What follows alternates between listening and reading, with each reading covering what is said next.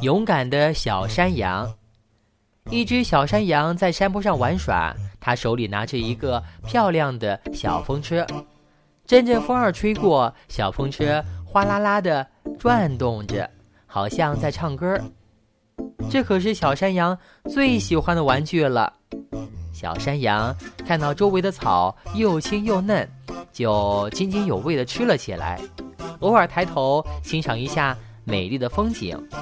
蓝天、白云、绿草、漂亮的小溪，在花丛中飞舞的蝴蝶。小山羊追着蝴蝶跑出了很远很远。它跑着跑着，一不小心被地上的石头绊了一跤，啊！它趴在了地上，而那只可爱的花蝴蝶已经飞到草丛里了。小山羊爬起来一看，哎呀，不好了！原来它正好跌到了在草地上休息的野狼身边。野狼本来睡得正香，突然被小羊的叫声吵醒了。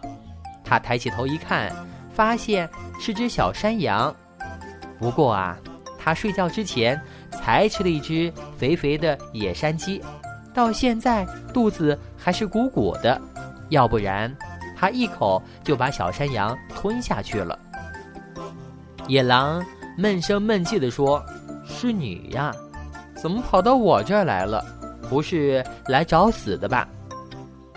小山羊吓得脸都白了，哆哆嗦嗦地说：“对，对不起，不把你吵醒了。对不起，难道你不知道我的厉害吗？”野狼凶狠地说。小山羊更加紧张了。但他不想让野狼看出来，于是他故作轻松地说：“我并不怕你。”野狼吃惊地说：“你不怕我？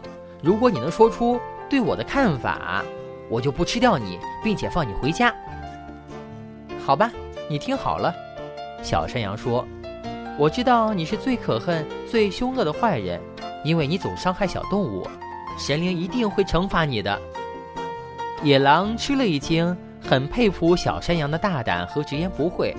他心里有些害怕，就放了小山羊。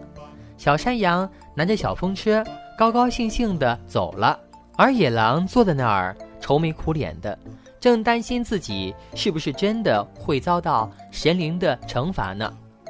小朋友们，小山羊的话呢，告诉我们，正义是可以战胜邪恶的。在强大的敌人面前，只要坚强勇敢，就可以战胜它。